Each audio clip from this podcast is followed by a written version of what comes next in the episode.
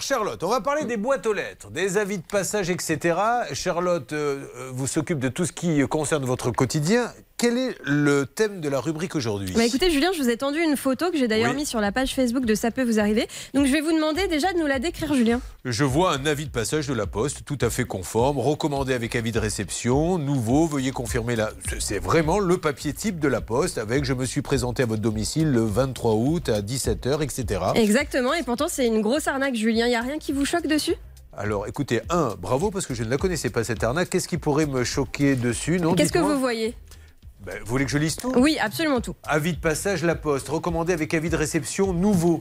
Ouais. C'est ça qui est. Non, Veuillez confirmer la relivraison ah de votre lettre. Ah, Hervé Pouchol a trouvé Qu'est-ce que c'est? Le QR code. Eh bien joué, Hervé. Elle est là, l'arnaque. Ah, c'est le QR code. Si vous scannez ce QR code, Julien, vous allez vous retrouver sur un site. Alors, ça a l'air d'être le site officiel de la Poste, mais en fait, c'est une copie. Le but, bah, comme d'habitude, vous connaissez, c'est vous voler vos données personnelles, vos données bancaires, etc. Sauf que là, on a vraiment un mode opératoire qui est inédit. D'ailleurs, j'ai appelé nos amis de la Poste pour savoir ce qu'ils en pensaient. C'est des malades mais non. Ah, je pense que Xavier Kassovic a rien compris. Il nous passe le postier dans les visiteurs. Non, mais Xavier Kassovic, ça. Va pas, bon, après, euh, Xavier, vous n'avez pas complètement tort. C'était presque ça, mais c'était un peu plus formel, je vous avoue. Moi, comme un idiot, j'étais en train de me concentrer en me disant qu'est-ce qu'il dit le, le, responsable de la poste bon, Ça va, tout le monde s'amuse bien. Hein Elle essaie de faire une rubrique journalistique. Ah, ouais, c'est n'importe quoi.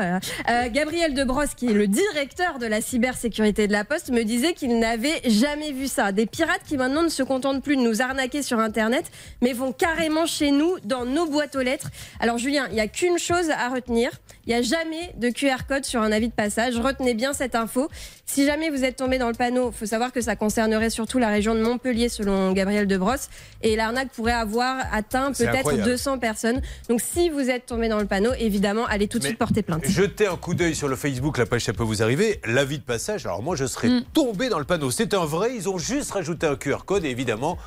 Voilà, et quand on tombe sur l'interface, alors elle ressemble vraiment aussi de la poste, c'est assez bien fait. Malheureusement, maintenant elle est bloquée, heureusement. Mais si jamais ça se reproduit, c'est bien fait, sauf qu'on vous demande vos coordonnées bancaires. Et eh bien la poste, évidemment, ne vous demande jamais d'argent pour récupérer un recommandé. Merci beaucoup, Charlotte.